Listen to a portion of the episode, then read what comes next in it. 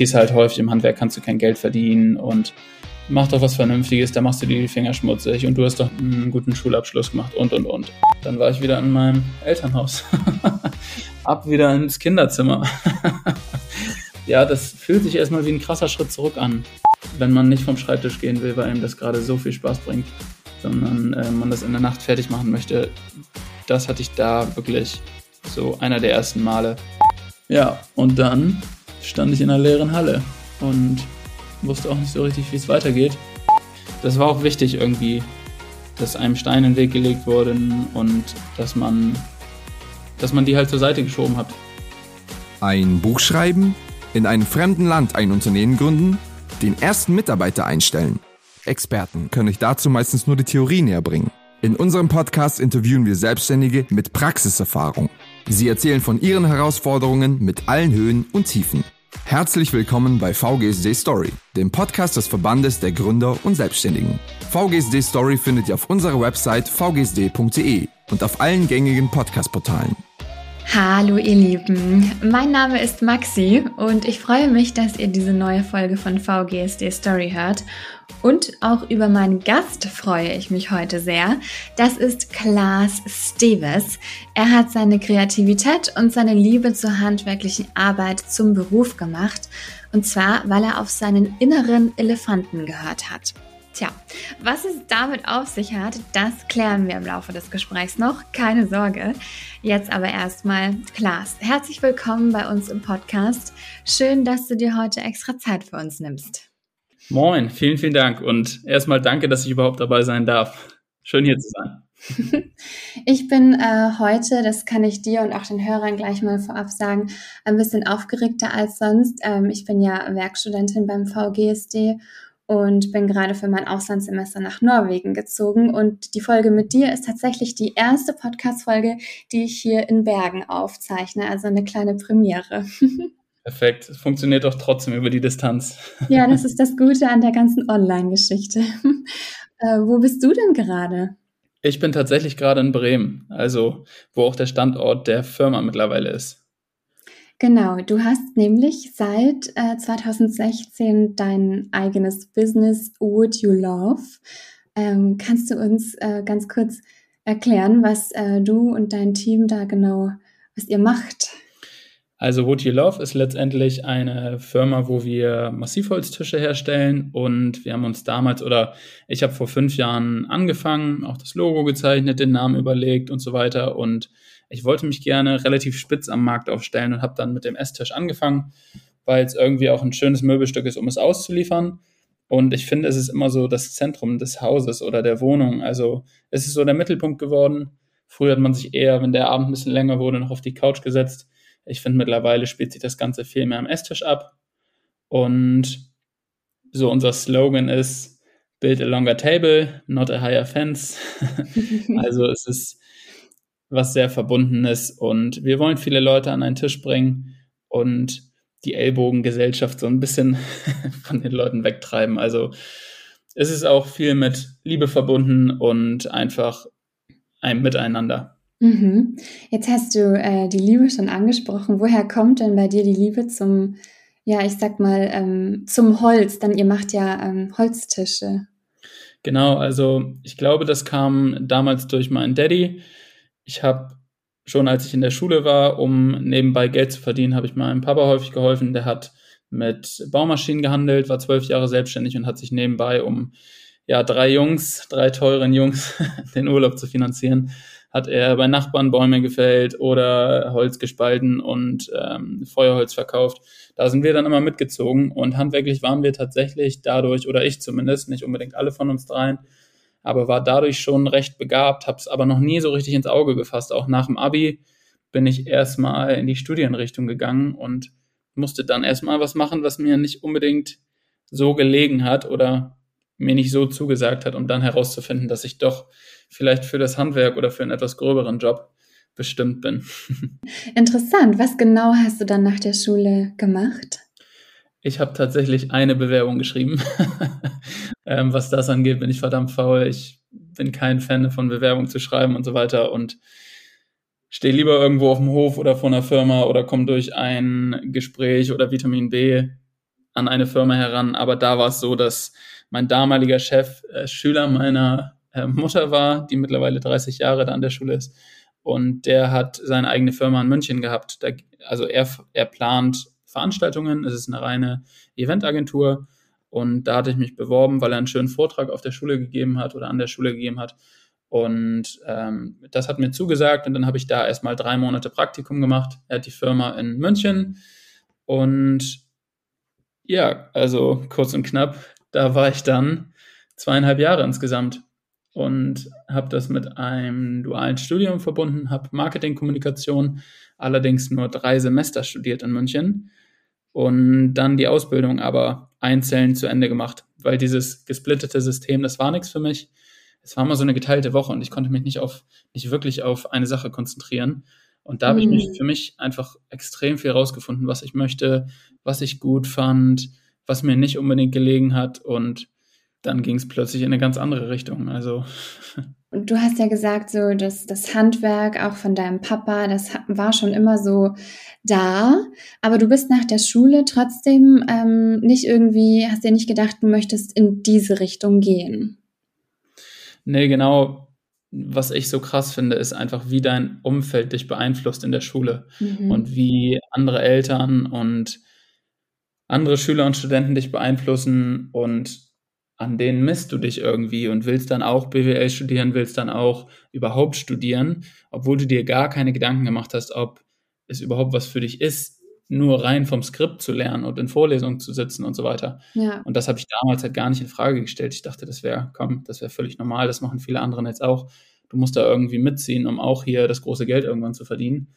Und ähm, ich finde es so krass, wie jung man einfach ist mittlerweile, wenn man seine Schule durch hat. Also teilweise bist du 17 und äh, dann sollst du für dich bestimmen, was du in deinem Leben machen möchtest.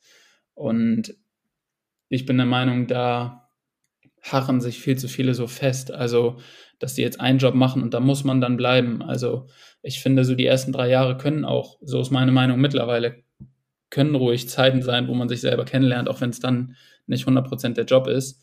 Sagen dann viele, oh, du bist jetzt schon 23, jetzt musst du aber mal.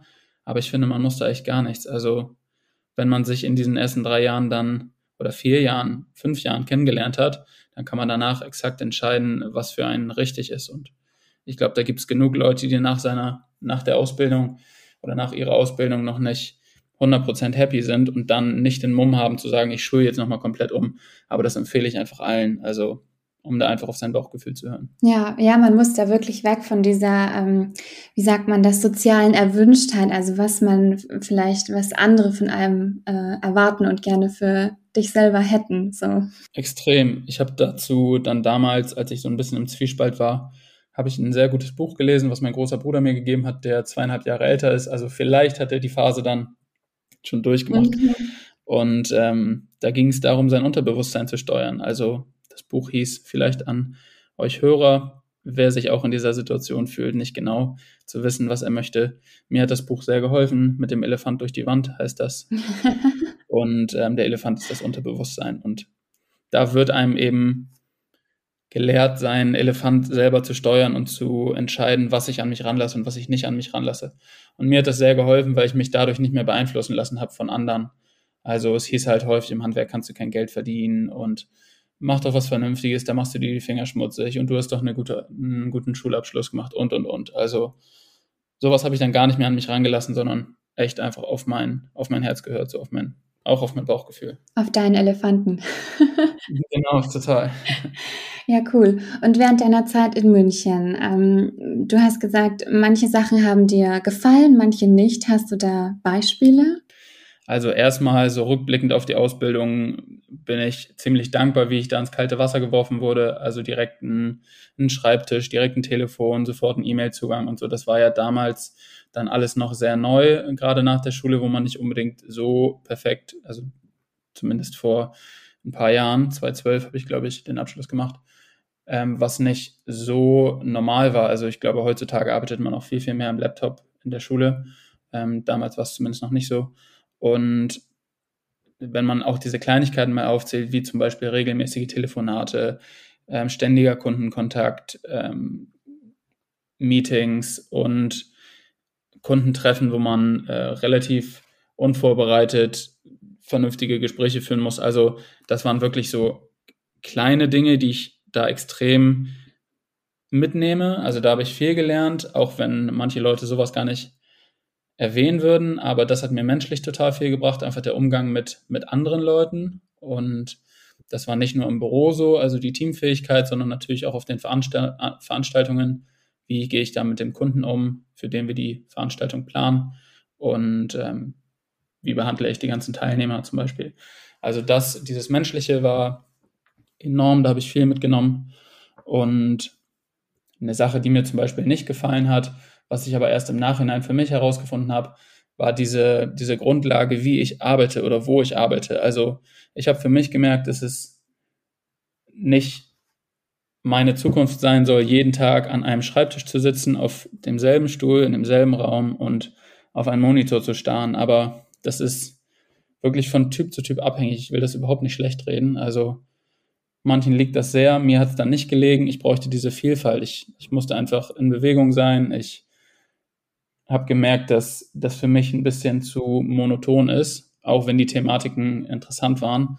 Aber ich habe gemerkt, ich muss, ich brauche diese Vielfalt, ich muss in Bewegung sein. Die, deine Kehrtwende kam ja dann äh, hin zum Handwerk. Gab es da irgendwie einen, ich sag mal, einen, einen, Moment, der das ausgelöst hat oder wie kam das dazu? Ja, also ich hatte damals das Schlüsselgespräch und mein damaliger Chef in München hatte gefragt, ob ich mir vorstellen könnte, weiter in dem Unternehmen zu bleiben.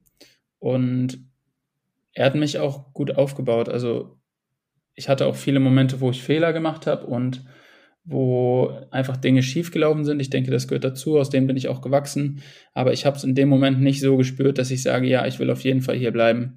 Und da habe ich einfach auf mich gehört und gesagt, nee, langfristig ist das, glaube ich, nichts für mich. Ich möchte, ich möchte nochmal eine gewisse Zeit haben, um darüber nachzudenken, was für mich richtig ist. Und wollte mich nicht in diesem Moment für ein oder zwei Jahre eben binden. Also mhm. das habe ich nicht gefühlt.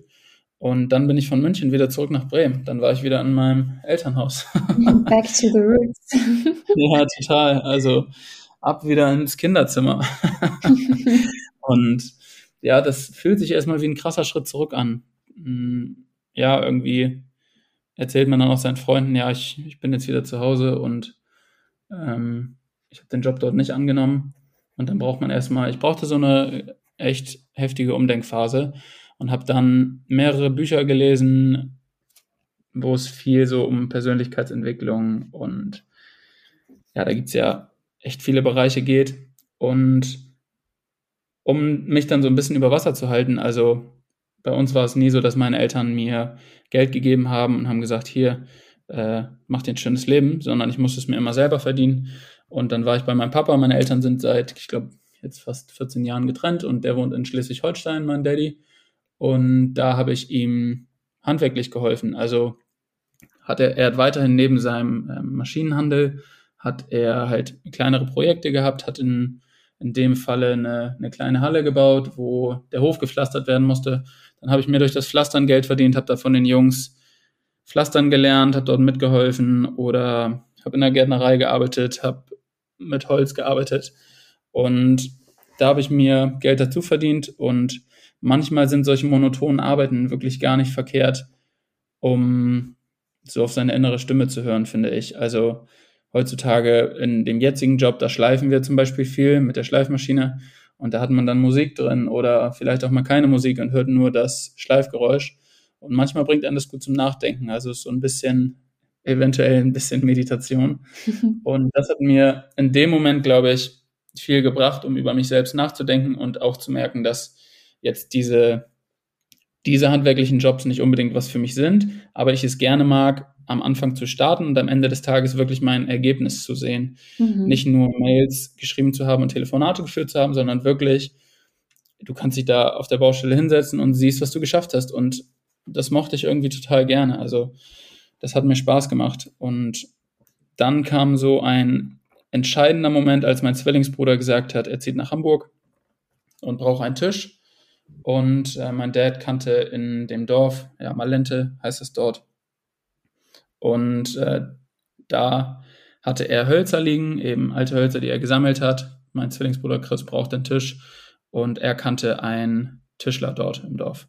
Dann habe ich gesagt, komm, dann baue ich dir aus diesen alten Hölzern das erste Möbelstück und mir war damals gar nicht so bewusst, dass ich jetzt konkret sage, hey, ich probiere das jetzt, ob das was für mich ist, sondern das war eher so ein Side-Project, würde ich sagen, wo mhm. ich halt einen Tisch gebaut habe und der Tischler damals, Bernd hieß er, Rentner, vor seiner Werkstatt der Räucherofen mit Schinken und Fisch drin. Sehr urig. Ja, dann haben wir, du musst dir vorstellen, ein Tisch besteht eben aus mehreren Bohlen und aus sieben Bohlen circa, die haben wir aneinander geleimt und nach jeder Leimung wollte er ein Bier trinken. ah ja. ja. Also eine Bohle an die andere und dann war Feierabend. Und ich war total hibbelig. Ich wollte das Ding fertig machen. Mir hat das so Spaß gemacht. Und da habe ich auch so gemerkt, oder vielleicht sage ich das auch erst im Nachhinein, aber wenn man, wenn man selber merkt, krass, hier könnte ich bis in die Nacht arbeiten, ich habe hier so Spaß dran, ob es ein Bild malen ist, ob es ein handwerklicher Prozess ist, aber wenn man nicht vom Schreibtisch gehen will, weil ihm das gerade so viel Spaß bringt, sondern äh, man das in der Nacht fertig machen möchte, das hatte ich da wirklich so einer der ersten Male, mhm. dass ich gemerkt habe, ich will das Ergebnis sehen, ich will meiner Mama, oder das äh, da war es noch mein Bruder, ich will meinem Bruder die Freude machen, diesen äh, Tisch zu zu liefern, habe ihm dann Fotos und Videos geschickt und er war natürlich total aus dem Häuschen. Und danach hatte meine Mom gesagt, sie will auch einen Tisch. Und nachdem ich ihr den zum 60, 60-jährigen Geburtstag geschenkt habe, da ging so alles los. Also da habe ich gemerkt, hey, die Möbelstücke, die sehen echt schön aus und die kommen an und jedem, den ich die zeige, der findet die gut. Und der Tisch steht hier immer noch bei meiner Mutter. Oh. Da habe ich gedacht, hey, das, das, das könnte es sein, so das könnte mein Ding sein. Ja, also du hast das erste Mal gemerkt, du brennst auch so richtig für die Sache. Extrem. Also gerade auf dieses innere, innere Gefühl, da habe ich richtig gemerkt, so, ich brenne dafür. Also, oder ich habe Feuer in den Augen. Ich hatte danach noch, ich habe dann ähm, mehrere Unternehmer gebeten, sich vielleicht eine halbe Stunde für mich Zeit zu nehmen. Und das waren meistens Eltern von guten Freunden von mir, wo ich weiß, die haben, die haben einen super Job, die stehen unternehmerisch äh, verdammt gut da. Und denen habe ich meine, meine Idee erzählt, dass ich gerne Esstische produzieren will und da unheimlich Freude dran habe. Und drei von den fünf haben, oder ja, vier von den fünf haben, glaube ich, gesagt oder haben sehr sicher gesagt, dass ich lieber was Vernünftiges machen soll oder dass ich in die Theater, Bühnenbranche gehen soll. Ähm, das, also die haben mir einfach andere Vorschläge gemacht oder haben gesagt, lern was Vernünftiges. Und einer, der ähm, Papa von meinem besten Kumpel, der hat gesagt, er sieht das Feuer in meinen Augen und er sieht, er sieht, wie motiviert ich für das Ganze bin und fühlt auch das Feuer so in meiner Stimme. Und er meinte am zweiten Tag nach unserem Gespräch hat er gefragt, wo meine Visitenkarten sind. und eine Woche später hat er gefragt, warum hast du noch keine Flyer? Und so, ja, ging der Stein wirklich oder so ging das, kam das Ganze zum Rollen. Mhm. Du hast dich auch von den, den anderen, die dir gesagt haben, ach, das äh, mach lieber, äh, geh lieber in eine andere Richtung, hast du dich auch nicht abbringen lassen. Ja, man geht dann schon so mit gesenktem Kopf nach Hause, finde ich. Aber ich wollte mehrere Meinungen hören und Dirk äh, hieß er, der, der mir das geraten hat. Der kam auch aus der Baumbranche. Also der hat, eine, der hat damals äh, den Bremer Baumdienst gegründet und das hat er auch alleine gemacht und hat vorher einen Bodyshop geführt, kennt man. Und das hat langfristig nicht mehr geklappt und dann musste er sich komplett umentscheiden. Also er hatte quasi den, den gleichen Weg wie ich hinter sich, mhm. außer dass er eine drei, eine, nee, drei Kids hat er auch gehabt zu dem Zeitpunkt. Das ist nochmal ein großer Unterschied im Vergleich zu mir gewesen. Er hat gesagt, fang an, ich sehe, ich sehe einfach, dass du brennst, leg damit los, weil damit wirst du glücklich. Und er hat mir nochmal klar gemacht, dass sich auf die Leute, die sagen, damit verdienst du kein Geld, nicht hören sollen, weil vielleicht verdienst du in, den, in dem ersten Jahr wenig Geld, aber es ist einfach so ein Kreislauf. Wenn du Spaß an der Arbeit hast, dann mhm. merkst du auch nicht, dass du 16 Stunden am Tag arbeitest und du brennst so für die Sache, dass du damit Liebe bei bist und da entsteht am Ende viel Geld bei. Also ich glaube, da wird langfristig immer mehr entstehen, als wenn man einen Job macht, wo man keine Freude dran hat. Als du dann äh, gemerkt hast, dass du da wahnsinnig Spaß dran hast und auch ähm, Unterstützung bekommst, hast du dann direkt mit dem Gedanken gespielt, dich da damit dann auch selbstständig zu machen, oder? Ja, genau. Ich habe dann ein Kleinunternehmen gegründet für alle, die den Mut aufbringen, in die Selbstständigkeit zu gehen, kann ich euch extrem empfehlen. Erstmal ein kleines Unternehmen zu gründen, kostet euch letztendlich, damals waren es 16,90 Euro am Stadtamtautomat und dann hatte ich meine Bescheinigung, dass ich ein kleines Unternehmen habe. Und damit habe ich losgelegt, um auch erstmal zu schauen, wie das alles läuft. Ich habe mich dadurch herangetastet. Es war extrem hilfreich, um zu schauen, ob das für mich ist und auch erstmal mit den Zahlen zu jonglieren und so weiter. Und ähm, ja, damit ging alles los. Und dann habe ich in Schleswig-Holstein tatsächlich zwei Leute oder zwei Freunde meines Vaters gefragt. Der eine Zimmermannmeister Krischan ist leider schon verstorben, damals auch Rentner. Ähm, viele Grüße an die Familie Wessendorf, falls sie es hört. und äh, Eckart, das war der Schmiedemeister. Also diese beiden, die waren zu dem Zeitpunkt sozusagen meine Mentoren, aber zu dem Zeitpunkt auch Rentner. Und die Werkstatt, die war mh, mm, nicht wirklich in Betrieb. Und ich habe die beiden gefragt, ob die mir es ermöglichen würden, dass ich bei denen in der Werkstatt arbeite. Und die haben mich wirklich mit offenen Armen aufgenommen. Also ein riesen Dankeschön nochmal. Und da ging wirklich alles los. Der Eckhart, der hatte Parkinson und dann hat er mir auf die Finger geguckt und hat mir bei der ersten Schweißnaht zugeguckt und hat gesagt, du hast ein ruhiges Händchen, mach so weiter. Und Krishan, der hat beim, in dem, in dem, in den ersten Stunden, als wir da zusammengearbeitet haben, da hat er mir schon da unheimlich viel beigebracht und hat gesehen, dass ich viel Spaß bei der Sache habe. Und irgendwann kam seine Frau dann mal, also da war ich übrigens insgesamt dann ein Jahr und da kam seine Frau auch mal rein und hatte gefragt, äh, Klaas, was machst du eigentlich beruflich? Und das war so um 23 Uhr irgendwann, wo immer noch die Lichter brannten. Was machst du eigentlich beruflich so? ähm, wie verdienst du dein Geld? Ja, und dann habe ich sie nur angeguckt und habe gesagt, ja, hiermit. Und ähm, da sind die ersten kleinen Möbelstücke entstanden. Was heißt klein? Also die ersten kleinen Tische. Und die habe ich dann verkaufen können. Ich habe bei Facebook so einen, einen Text geschrieben, habe gesagt, ich habe meinen alten Job an Nagel gehängt. Ich habe mich selbstständig gemacht und habe jetzt Wood Love gegründet. Ich verkaufe Esstische. Wer einen braucht, soll sich gerne melden. das hat geklappt ich habe die ersten Tische verkauft und habe von dem Geld die ersten kleinen Geräte gekauft. Also ich war zu dem Zeitpunkt einfach kein Fan von Kredit oder einen großen Businessplan schreiben, sondern ich wollte immer direkt die Auflösung haben, wo ich stehe sozusagen. Also wenn ich nichts verkauft kriege, dann weiß ich auch, gut, dann macht das vielleicht nicht so viel Sinn, aber wenn ich da was verkaufe und Geld verdiene, dann ist das vielleicht der richtige Weg. Und ich habe mich so einfach wohler gefühlt, indem ich keinen Kredit aufnehme, indem ich nicht meine Eltern irgendwie um Geld frage, sondern dass ich das alles mit eigener Kraft schaffe. Und das war zurückblickend auch der richtige Weg. Ich konnte zu dem Zeitpunkt einfach besser so schlafen und genau so habe ich die ersten Maschinen angeschafft. Und dann ging es irgendwann zurück nach Bremen. Dann hatte ich die Möglichkeit in Bremen eine kleine Ladenfläche zu bekommen und das war eine alte Bank und danach war mein Konto wieder blank, es war wieder auf Null. Mhm, wieder von vorne. Ja, so den nächsten Schritt gegangen und ähm, vielleicht war es ein bisschen risikoreich, aber es war, es war der richtige und da hatte ich kein Geld, um den Laden auszubauen. Und dann habe ich einfach Späne, also so grobe Späne, Hackschnitzel heißen die, die habe ich auf dem ganzen Boden verteilt und dann war war mitten in der Stadt ein Laden halt einfach nur mit Holzspänen. Die Leute kamen da rein und haben gesagt, hier riecht es wie im Wald. Und ähm, drei Hunde haben da tatsächlich auch ihr Geschäft gemacht am Laden. haben sich wohl wie zu Hause gefühlt.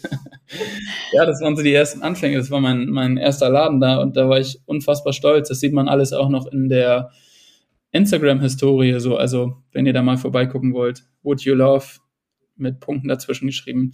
Da sieht man das eigentlich ganz schön, so wie diese ganze Passion dann entstanden ist. Ich habe gelesen, ähm, als du dich selbstständig gemacht hast, warst du 23. Das ist ja ja schon sehr jung und du hast auch gerade gesagt, es ist schon mit Risiko behaftet. Wie waren denn so die Reaktionen aus deinem Umfeld? Also ich fand, einmal war es mit Risiko behaftet, allerdings hatte ich nichts zu verlieren. Also ich war 23, ich hatte keine Familie und wenn was schief läuft, dann oder schief gelaufen wäre, dann hätte ich immer noch in meinen alten Job zurückkehren können und ähm, dort wieder überlegen, was ich überhaupt machen möchte. Von daher würde ich sagen, war es zwar risikoreich, aber es war zu dem Zeitpunkt der beste Schritt. Und meine Freunde, die haben, oder mein Umfeld, die haben in dem Moment mir eher den Rücken gestärkt, als dass sie sagen, hey, das wird nichts. Aber klar gab es dann auch manche, denen du es einfach beweisen wolltest. Und ähm, ich habe mich da zu dem Zeitpunkt auch bei jemandem um ein Gespräch beworben, der in einer ähnlichen Situation wie ich war. Das war also nicht die Situation, sondern der hatte quasi das, was ich mir in fünf Jahren oder zehn Jahren erträume. Also der war schon dort, wo ich hin möchte. Und den habe ich gefragt, ob ich ihm eine halbe Stunde Fragen stellen könnte. Und der hat gesagt, nee, er hat keine Zeit. Und mittlerweile bin ich aber da, wo er ist. das hat, sowas hat mich dann immer sehr motiviert. Also, um anderen Leuten natürlich auch zu beweisen, dass, dass die Idee, die ich mir in den Kopf gesetzt habe, dass die gut ist und ähm, ja. dass ich meine Vision da gerne äh, verwirklichen möchte. Wie liefen denn ähm, die ersten Jahre dann, auch ähm, mit dem Showroom in Bremen? Ähm, wie, war, wie war da so äh, deine Situation? Also die Situation war eigentlich, dass ich damals noch ähm, in Schleswig-Holstein weiter produziert habe und dann von Montag bis Freitag dort gearbeitet habe. Dann bin ich Freitag morgens mit dem Auto von meinem Papa und mit einem uralten Anhänger nach Bremen gefahren, was auch zwei, ja, zweieinhalb, drei Stunden immer waren. Hab dort wieder Möbel aufgebaut, hab Samstag, nee, hab, Fre ja, genau, hab Freitag, Samstag im Laden gearbeitet und Sonntag bin ich dann wieder zurückgefahren, um neue Möbel zu bauen. Mhm. Und es kam Woche für Woche kam es besser an. Ich habe eine große Feier gemacht, um den Laden einzuweihen. Ich habe immer viele Freunde da gehabt. Wir sind ähm, teilweise damit Kunden versagt, die spontan aus Bielefeld da vorbeikamen und danach gesagt haben, ich hätte nicht gedacht, dass wir in Bremen einen Tisch kaufen. So. Nicht nur meine Freunde, sondern auch meine oder die Kunden, die noch nicht wussten, dass sie Kunden werden, haben eben gemerkt, äh, mit wie viel Herzblut ich zu dem Zeitpunkt dabei war. Und ich glaube, deswegen ging das Ganze stets bergauf. Also, weil ich mir da immer neue Reize gesetzt habe und immer, immer den richtigen meiner Meinung nach damals den richtigen Weg eingeschlagen bin und auf, auf mein Bauchgefühl gehört habe. Also mit der Ladeneröffnung Bremen. Dann ähm, ging es, dann der nächste große Step war, die Werkstatt von Schleswig-Holstein nach Bremen zu bekommen. Und das war auch nochmal echt ein ganz schön großer Akt. Also da war ich in Bremen, in Horn hatte ich die Werkstatt und habe mich da bei einem Bootsbaumeister eingemietet. Ich konnte mir noch keine großen Maschinen leisten, eine große Säge, großer Hobel, und, und, und. Das konnte ich mir alles nicht leisten und habe mich dann bei jemand anderen mit eingemietet. Für alle, die vielleicht im Handwerk auch am Anfang stehen, das kann ich extrem empfehlen, weil diese großen Maschinen, die kosten extreme Fixkosten, gerade wenn man solche Maschinen liest. Ich habe mich auch damit nicht wohl gefühlt, sondern wollte lieber eine feste Miete zahlen und die Maschinen bei jemand anderem mitnutzen. Mhm. So hatte ich auch im Handwerk immer diese Meisteraufsicht, ähm, die eben wichtig ist. Und dann hatte er mir aber gesagt, dass er, oder nach drei Monaten war das, nachdem ich dann da war mit meinem ganzen Kram, mit meinen Handmaschinen und so. So viel hatte ich jetzt auch nicht zu packen, aber du richtest dich dann ja schon ein, wenn du in der Werkstatt bist und da arbeitest. Und ähm, dann hat er mir nach drei Monaten gesagt, dass er nach Südafrika geht oh. mit seinen vier Kindern und alle Maschinen mitnimmt. Ja, und dann stand ich in einer leeren Halle und wusste auch nicht so richtig, wie es weitergeht. Ach krass, da ist für dich ja dann von jetzt auf gleich so die die Work-Basis weggebrochen, oder? Total. Also es war so auf erster Sicht war es ein totaler Rückschlag, aber ich versuche sowas immer ins Positive zu drehen und für mich war es auch ein Zeichen zu sagen, hey, du kannst nicht immer auf andere angewiesen sein, du brauchst jetzt deine eigenen Maschinen, deine eigenen großen Maschinen und nimm dein ganzes Erspartes wieder in die Hand und kauf dir große Maschinen. Zack, war ich wieder auf Null. hab eine, hab eine große Säge von 1980 gekauft, habe einen großen Hobel, der mir aus München geschickt wurde, von 1990 ähm, gekauft und hatte dann die zwei großen Maschinen, die ich brauchte und habe dann wieder von vorne angefangen. In derselben Halle hat sich wieder ein Bootsbaumeister eingemietet. Ich habe ihn gefragt, hey, die Halle ist ganz schön teuer, soll ich dir vielleicht ein Drittel abnehmen? Und äh, dann miete ich mich hier hinten ein und du kannst mein Hobel und meine große Säge, die er nicht hatte, kannst du mitnutzen. Und ja, das, da haben wir schöne Synergien geschaffen auf jeden Fall. Das hat gut geklappt, bis wir gemerkt haben, hey, ich mache mega viel Staub und er lackiert viel. und das beißt sich. Oh. Ja. Aber das waren, also das waren wilde Zeiten, als ich da noch alleine war. Da habe ich schöne Erinnerungen irgendwie. Da habe ich, ähm, wenn es 16 Stunden waren am Tag, konnte ich abends nicht mehr stehen und habe einen Espresso getrunken, habe mir drei Bierchen reingepfiffen und habe weitergeschliffen. Also nicht an den großen Maschinen gearbeitet. an alle Zuhörer aus dem Handwerk, kein Alkohol an den Maschinen. Sowieso. Aber das hat mir laute Musik und dann habe ich weitergearbeitet. Also das waren echt Zeiten, wo ich dachte, krass, also da zurückzudenken, wenn man das jetzt nochmal gehen würde, so diese, diese Schritte, dann würde das echt schon verdammt viel Energie kosten. Aber das war auch wichtig irgendwie, dass einem Stein in den Weg gelegt wurden und dass man, dass man die halt zur Seite geschoben hat. Ich, irgendwie war das auch so ein Test, ob man dafür gemacht ist oder ob es die richtige Entscheidung war. Und ja, Test bestanden. Du hast es geschafft, ja, genau. Jetzt hast du schon gesagt, äh, dass äh, du quasi, dass dein äh, Werkstattpartner da einfach ausgezogen ist und alles mitgenommen hat. Ähm, das war ja schon ein ja, Schock. Gab es denn noch andere, ich sag mal, Bewährungsproben während äh, deinen selbstständigen Jahren? Ja, tatsächlich. Dann hat er nämlich gesagt, Lack und viel Staub, das beißt sich. Also auch da wieder raus. Und mit so großen Maschinen und so weiter umzuziehen, das ist immer nicht so ohne. Also du hast natürlich einen Umsatzeinbruch, gerade wenn du die neue Werkstatt und so weiter wieder einrichten musst musst. Aber dann sind wir umgezogen, haben eine Werkstatt gefunden. Und nach zehn Monaten hat er mir gesagt, er verkauft das Gelände. Oh. ja, damals ein Tischlermeister und nach zehn Monaten war ich wieder so ein bisschen äh, ja, ohne Dach über dem Kopf. Also am Anfang würde ich nicht sagen, ähm, weil ich, ich habe ja schon die Marke aufgebaut, aber da war ich wieder ohne ein Dach über dem Kopf und musste mir eine neue Werkstatt suchen. Und mhm. Das insgesamt viermal über fünf Jahre finde ich schon ganz schön knackig. Und, oder über fünfeinhalb Jahre jetzt. Und auch das war gut, dass wir da rausgegangen sind, weil jetzt sind wir in einer Werkstatt, wo wir uns alle extrem wohlfühlen.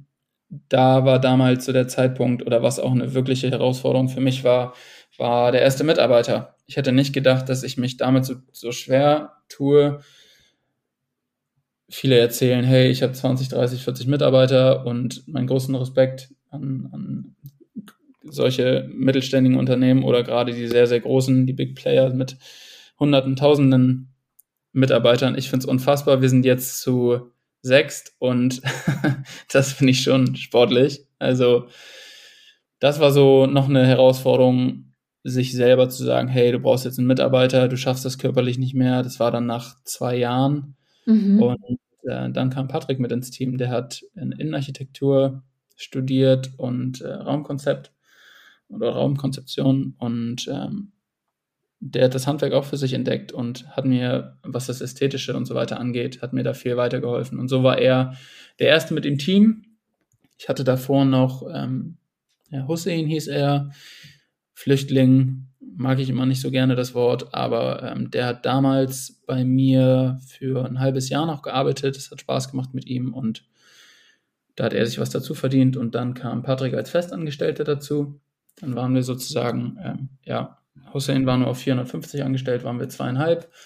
Und dann ging das echt los. Also im letzten Jahr habe ich jetzt drei Leute dazugeholt. Wow. Also mit mir sind wir ähm, sechs. Und hier in dem Standort, da fühlen wir uns jetzt einfach wohl.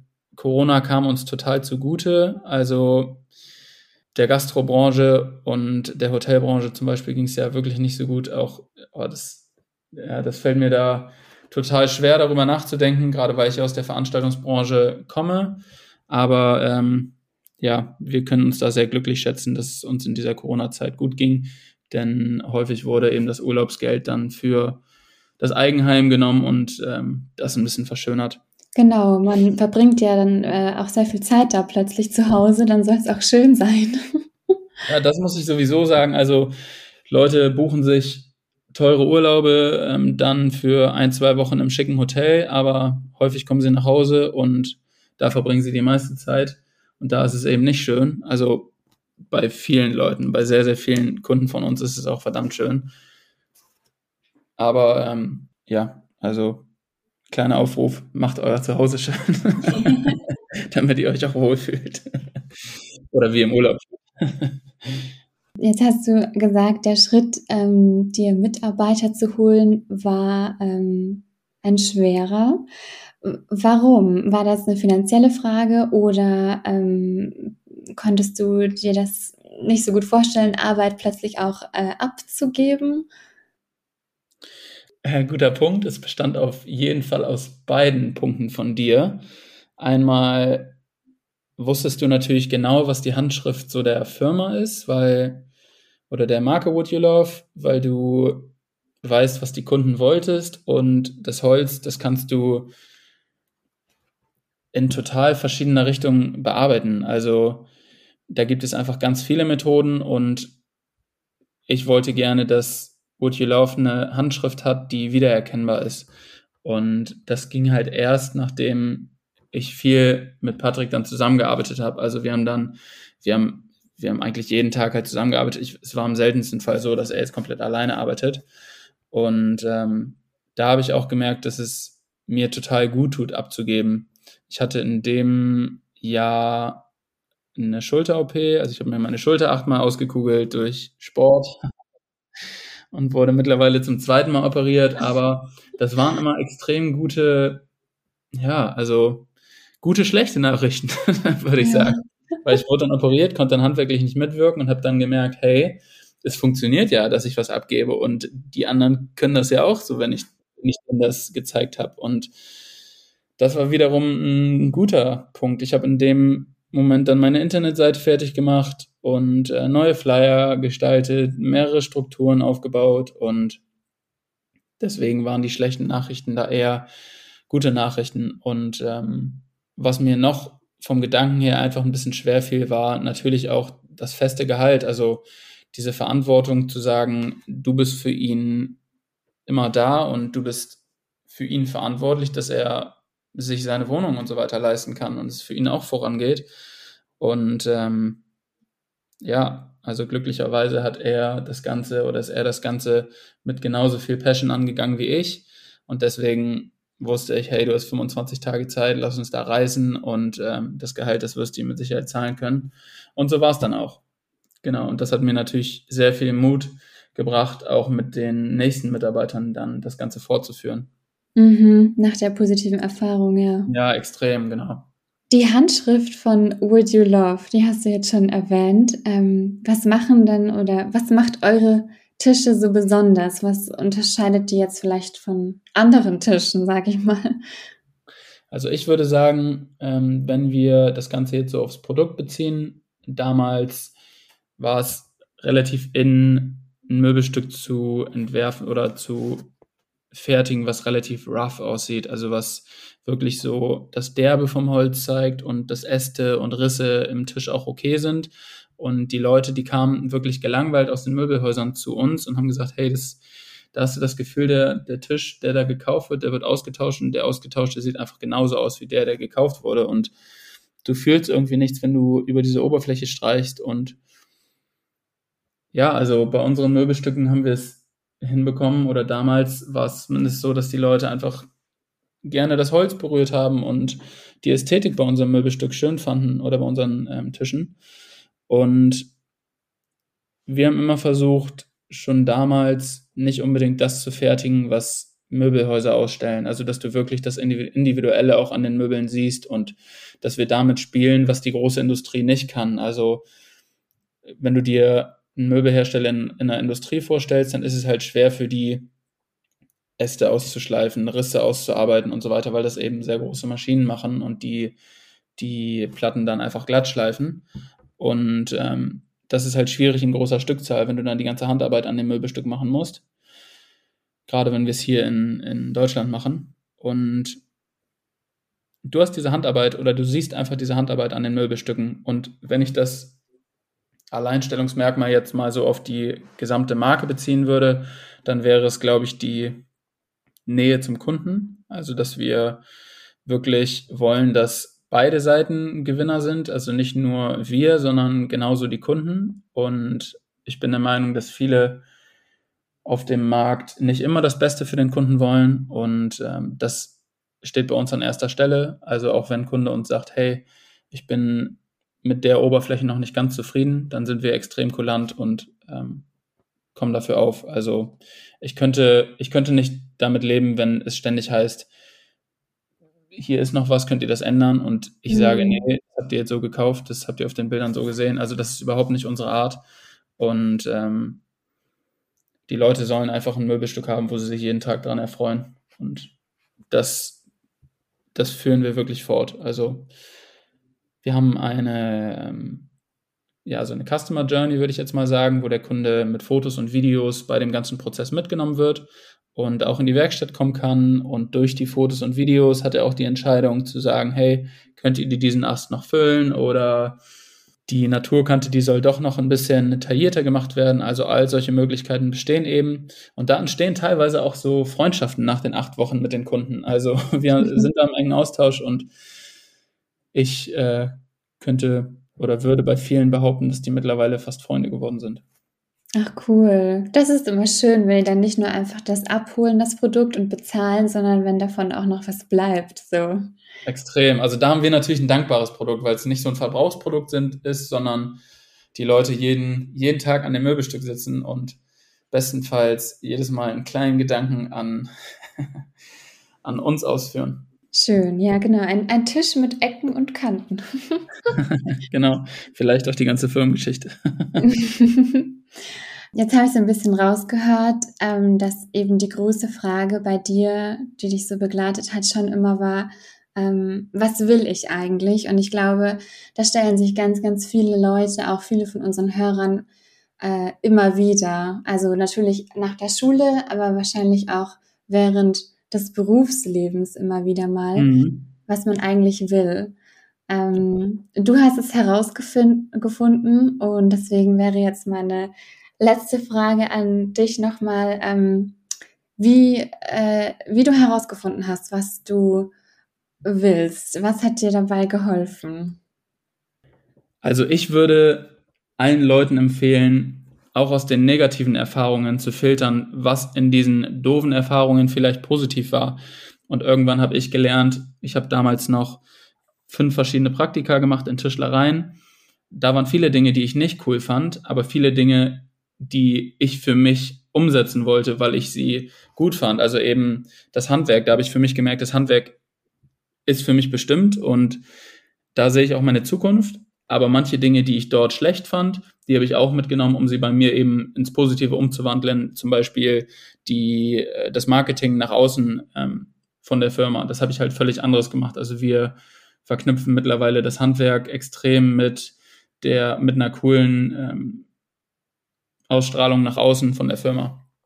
Und an euch alle, man hat meistens Hobbys, die einem unheimlich Spaß machen, aber man traut sich nicht, das Hobby eben zum Job zu machen. Das hört man so häufig, aber da kann man eben auch, auch rausfiltern, was macht mir da überhaupt Sport? Ist es die Bewegung? Ist es einfach mit anderen Menschen zu kommunizieren oder eben an der frischen Luft zu sein? Also für mich ging es damals fast in die Richtung äh, Polizei, weil ähm, ich habe einen Berufstest gemacht und da kam eben raus, dass ich den Umgang mit Menschen mag, dass ich gerne draußen bin, dass ich einfach viel erlebe, dass der Tag gestern nicht so wie der Tag heute sein soll.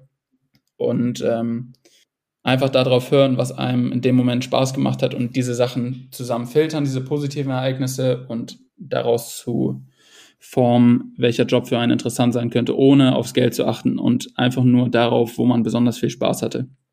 Und was mir noch extrem geholfen hat, ist, über meine Probleme zu reden, es anderen Leuten zu erzählen, mit Freunden drüber zu sprechen, weil irgendjemand kennt immer jemanden, der einem weiterhilft. Also ja. das hat mir extrem viel gebracht.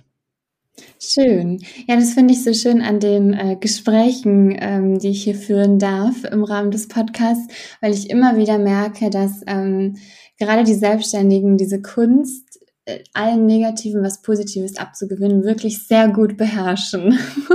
ja, ich bin mega, mega dankbar, dass ich das auch in meinen jungen Jahren dann schon gelernt habe. Also ja. ich glaube, das gibt einem sehr, sehr viel fürs Leben. Das glaube ich auch. Sehr gut. Klaas, jetzt haben wir hier schon äh, fast 50 Minuten beisammen. es war sehr, sehr äh, schön mit dir. Hat mich gefreut. Vielen Dank, Maxi, für deine Zeit. Fand ich auch total.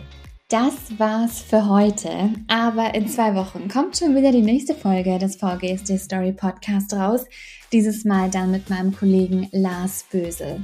Da könnt ihr euch freuen, denn auch er hat natürlich wieder einen spannenden Gast für euch parat. Und solange könnt ihr die Zeit nutzen und die Folgen des VGSD Story Podcast anhören, die schon online sind. Die findet ihr auf allen gängigen Podcast-Portalen, Spotify, Deezer, Apple Podcast und natürlich auch auf der VGSD Homepage. Lasst da gerne auch einen Kommentar da. Wir freuen uns über eure Anregungen und euer Feedback. Macht es gut und bis bald. VGSD Story findet ihr auf unserer Website vgsd.de und auf allen gängigen Podcast-Portalen.